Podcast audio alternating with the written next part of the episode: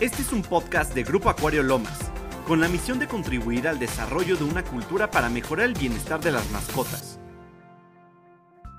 Esto es Animal Friends con Paola Pérez. Hello Animal Friends, soy Paola Pérez, maestra en ciencia, y en este espacio aprenderemos más de nuestras mascotas. El día de hoy tendremos el especial de Madres en la Naturaleza. En los humanos la maternidad no es solo instinto, se aprende y se desarrolla de distintas formas en diferentes culturas. Pero en los animales la manera en que las madres y padres interactúan con los nuevos miembros de la familia sí obedece únicamente al instinto de conservar su especie y resulta súper interesante ver cómo este se manifiesta en las diferentes especies. Hay algunas madres en el reino animal que sorprenden por sus singularidades en la crianza y hoy te compartimos algunas de ellas. La gacela es una protectora a muerte. Esta especie es una de las más vulnerables, pues sus depredadores la circundan permanentemente, desde leopardos, leones, guepardos, lobos, tigres, llenas, cocodrilos, y la lista sigue. Por eso la madre deja a sus crías escondidas en pastizales altos mientras ella pasa la mayor parte del día distrayendo a sus enemigos. Los elefantes tienen una dinámica de tribu, es decir, todos se mueven juntos, en familia, como dinastías milenarias. Y en el aspecto de la maternidad también son muy solidarios, pues las elefantas más jóvenes se turnan para cuidar a los nuevos miembros. Además, las mamás elefantas amamantan a sus crías hasta por 5 años. La araña saltadora también se ganó esta mención, debido a que la hembra adulta de la especie Toxus magnus durante la primera semana después de la eclosión de los huevos, depositan pequeñas gotas de un fluido rico en nutrientes que servirá de alimentación a sus crías. Las crías, incluso algunas de ellas ya subadultas y otras alcanzadas la madurez, siguen en el nido junto a su madre ocho semanas después de eclosionar los huevos.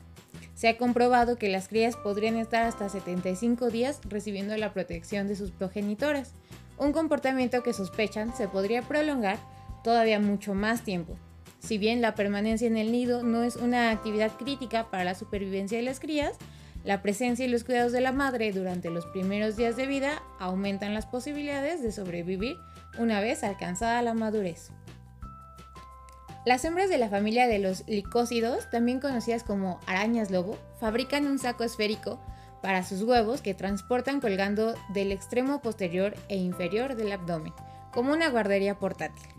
Cuando los huevos eclosionan, cargan a las crías sobre el abdomen hasta que los pequeños realizan su primera muda. Algunas madres prefieren tener a sus crías muy cerca de ellas. Por ejemplo, las gorilas y las hembras orangután suelen tener muy cerca a sus pequeños. Las primeras amamantan al menos cada hora hasta que tienen 4 o 5 meses su cría. Incluso después de un año, las mamás nunca dejan que los pequeños se alejen a más de 5 metros se quedan con su mamá hasta que tienen 3 o 4 años e incluso pueden compartir el nido hasta que tienen 6 años. La mamá orangután prácticamente no se separa de su bebé durante sus primeros 4 meses de vida. Las crías continúan siendo dependientes y mamando hasta los 5 años y se mantienen cerca de sus mamás hasta que tienen 6 o 7 años. En ecosistemas marinos tenemos grandes representantes de la maternidad, como son las orcas que no solo alimentan a sus hijos, también pueden alimentar a sus nietos, debido a que pueden generar leche hasta por 15 años. Las orcas más adultas ayudan a las jóvenes, cual matronas, a parir a los nuevos miembros de la familia. Algunas madres son mucho más protectoras que otras, y le daremos la corona a la protectora mamá guepardo, que es la más pequeña de las felinas, pero también la más rápida del planeta, con una potencia que le permite alcanzar los 95 km por hora, en solo 3 segundos. Su velocidad es su mejor arma de esta depredadora diurna para sorprender a las presas, junto con su vista excelente, gran agilidad y un movimiento furtivo y sigiloso. Además, tiene manchas en su piel que le facilita su camuflaje. Sin embargo, cuando realiza este explosivo ataque para cazar, ella queda exhausta, y es en esos momentos cuando sus cachorros se encuentran a merced de otros depredadores. Según una leyenda africana, las manchas en la piel del guepardo son lágrimas que derramó una hembra cuando creyó robada a sus crías. Y además suelen sacar adelante no solo a sus crías, sino también a aquellas que quedan huérfanas. Ellas viven solas con sus crías hasta que ellos tienen su primer celo. No necesitan a los machos. El instinto maternal puede ser desarrollado inmediatamente después de parir, como acontece con las perras. Las perras atienden a sus cachorros con dedicación desde el momento de su nacimiento. Les lamen para limpiarles restos de la placenta, los amamantan, juegan con ellos, les dan calor y les protegen del peligro. Su instinto maternal hace que una perra doméstica, que por accidente llegue a tener su parto fuera de casa, traslade sus cachorros con la boca hasta una zona segura. Una especie muy tierna son los conejos. Ellos no necesitan cama o lecho, sin embargo la coneja, por instinto maternal, también contribuye a la preparación de una cama arrancándose, previo al parto, parte de su manto para brindar un clima cálido a sus crías. Algunas madres prefieren pasar hambre que alejarse de sus crías. Ejemplo de ellas tenemos a la mamá oso polar, que suele parir en medio del invierno. Para cuidar al recién nacido, se queda dentro de la madriguera las primeras semanas y le da leche. Pero en todos esos meses ella no puede alimentarse, así que debe sacrificar su propia reserva de energía para dar de comer a su pequeño. Sus vecinas, las mamás focas de Groenlandia, producen leche con un porcentaje de 60% en grasa, que requieren las focas recién nacidas para cubrirse rápidamente de una capa de grasa corporal que ayuda a sobrevivir las heladas temperaturas. La madre amamanta a sus crías durante 12 días sin comer y la leche es tan nutritiva que ella pierde hasta 3 kilos por día. El instinto de madre puede llevar a dar la vida por las crías. Por ejemplo, durante el periodo de incubación de los huevecillos, las madres pulpas permanecen junto a ellos, ya que a muchas especies marinas les encanta comérselos. Durante ese tiempo no se alimentan. Para mantener el hambre a raya, incluso es capaz de comerse uno de sus tentáculos, y generalmente mueren una vez que nacen las crías. La mayoría de los insectos no destacan por sus cuidados maternales, pero la hembra de tijereta es una excepción muy notable. Ella cuida y da calor a sus huevos, los protege de los predadores y los limpia de hongos.